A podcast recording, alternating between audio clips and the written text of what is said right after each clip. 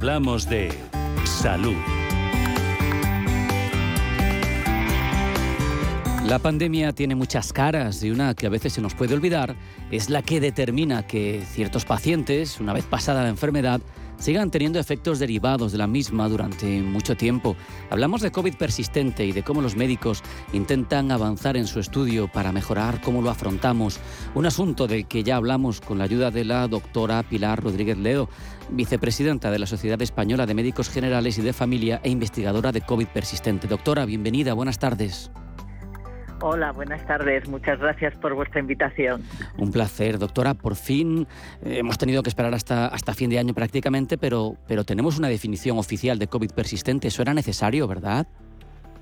Bueno, pues sí, sí, la verdad es que ha habido que esperar porque en esta pandemia en la que estamos aprendiendo constantemente, a veces llegar a consensos no resulta fácil y es muy es muy útil porque la única manera de que sepamos que estamos hablando de lo mismo, de la misma afectación y que todos los pacientes afectados tengan acceso eh, a una atención mm, homogénea en cuanto a calidad y expectativas es que tengamos una definición clara donde podamos reconocer y diagnosticar a cada uno de los pacientes que, con los que nos encontramos o incluso para cuestiones em, que son tan pragmáticas pero también importantes como la cobertura de un seguro, una baja por enfermedad o, las estadísticas de los médicos, ¿no? del sistema sanitario para saber qué, pasa. Efectivamente, no podemos saber cuántos afectados hay si no tenemos una definición en la que incluyamos todos al mismo tipo de paciente. Eh, no sabemos, no podemos saber cuáles son las necesidades sociales y laborales si no sabemos eh, cuántas personas afectadas tenemos que requieren baja laboral, por ejemplo, ¿no? O sea, es que esto va eh, de salud y de muchas más cosas. Eh, yo digo siempre que hay que conocer la entidad y reconocerla adecuadamente para que los pacientes eh, podamos responder a las necesidades que presentan. Y más allá de la definición estrictamente médica, que a lo mejor es más compleja, pero ¿cuál sería la definición que nos puede dar para que lo entendamos, tanto yo como los oyentes, de COVID persistente?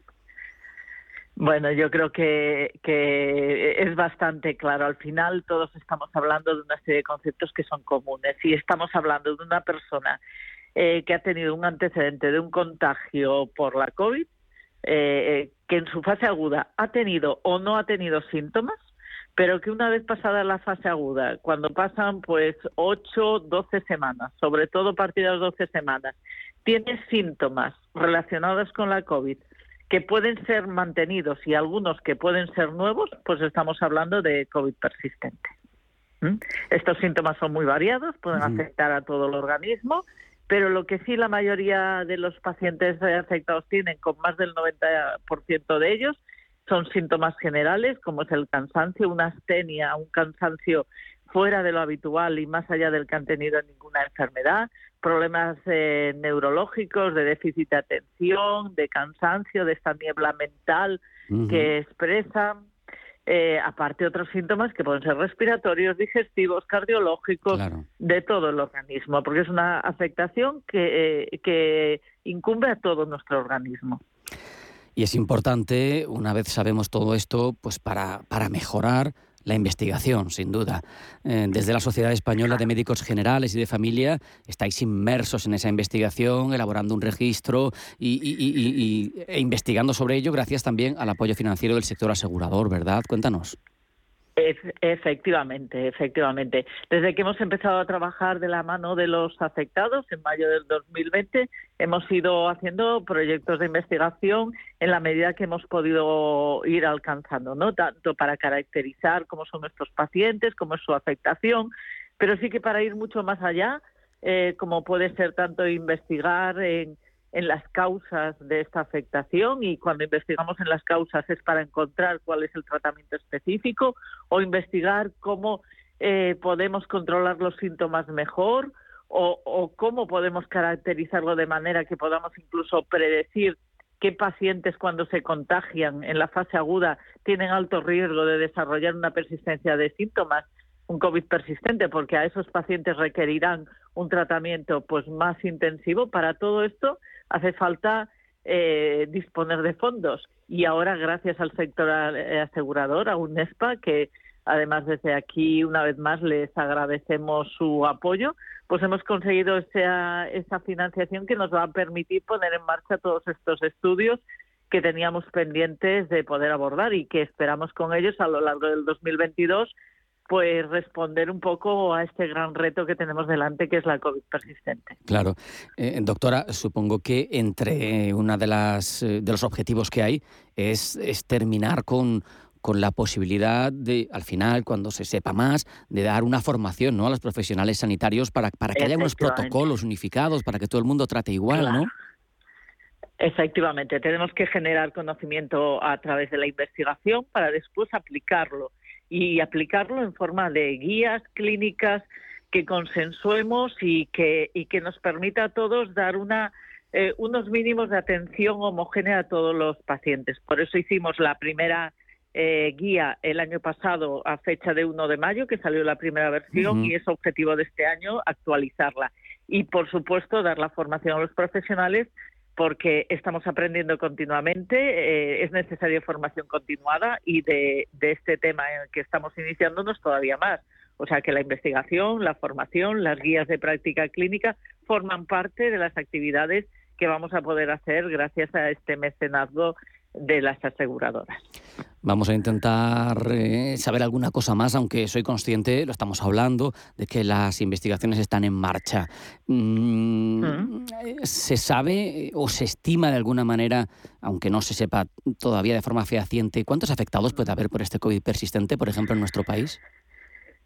Claro, por eso es necesario tener una buena definición que nos permita hacer un registro adecuado para saber exactamente de qué problema, eh, cuál es la dimensión del problema del que estamos hablando. Pero eh, a nivel de estimación, que es lo que ahora disponemos, sabemos que al menos un 10% de aquellos eh, contagiados de la COVID, tanto sintomáticos como asintomáticos, son los que pueden estar padeciendo una COVID persistente de distintas intensidades y con distintos niveles de afectación, por supuesto.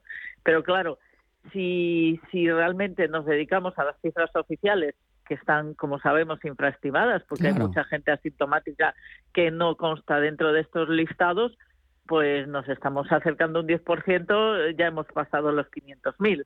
Entonces estamos hablando de una afectación con una dimensión muy importante. Nosotros acostumbramos a decir que como nos descuidemos esto es como una bola de nieve. Cuantos más contagiados, más aumenta la bola de nieve. Claro, claro, claro, claro.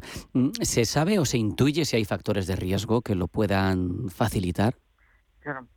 Claro. se intuye que hay factores de riesgo. Hay algunos estudios incipientes que han aportado algo en ese sentido.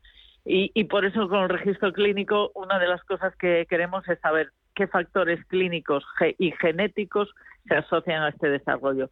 Eh, los indicios que tenemos es que aquellas personas que, eh, que tienen una afectación aguda, que en los primeros siete días tienen cinco o más síntomas de gran intensidad, eh, son tienen mayor predisposición a tener después a desarrollar una COVID persistente. Eh, sin que eso exima de que aquel que es asintomático también tiene un riesgo de tenerla, ¿no? Porque son muchos los factores que nos faltan por conocer y algunos de ellos incluso genéticos. Por eso es la importancia de este estudio y de poder hacer análisis genético, además de análisis de los factores clínicos implicados. De lo que se sabe hasta ahora, mm, ¿se puede derivar un perfil típico? Sí, en principio, aunque puede afectar a cualquier edad de la vida, el 50% tienen entre 36 y 50 años, de dos terceras partes eh, casi eh, entre el 60 y pico, 75% son mujeres y bueno, y en estas edades de la vida entre 36 y 40 y pico años, que no tienen la mayor parte de ellos otras enfermedades concomitantes o, o como mucho pueden tener un asma leve intermitente pero no son personas que tengan afectaciones pues de, de, otras enfermedades conjuntas, ¿no? Mm. Entonces estamos hablando de personas en una época de la vida laboralmente activa, familiarmente activa, socialmente activa. Mm, doctora, ¿existe margen de actuación para los profesionales ahora mismo ante estos enfermos? ¿Qué se puede hacer para intentar terminar con la situación o, o minimizar los efectos de esos síntomas? Claro. Eh, por lo menos lo que hay que hacer es un, buen abordaje diagnóstico integral eh, y una colaboración entre todas las especialidades que entran a atender a estos pacientes. No tenemos que coordinarnos, pero tenemos que, más allá de los síntomas, intentar hacer una exploración global del paciente. ¿no? Eh, esta enfermedad no puede ser la suma de sus síntomas. Sería como si para identificar una neumonía tratáramos la fiebre, ¿no?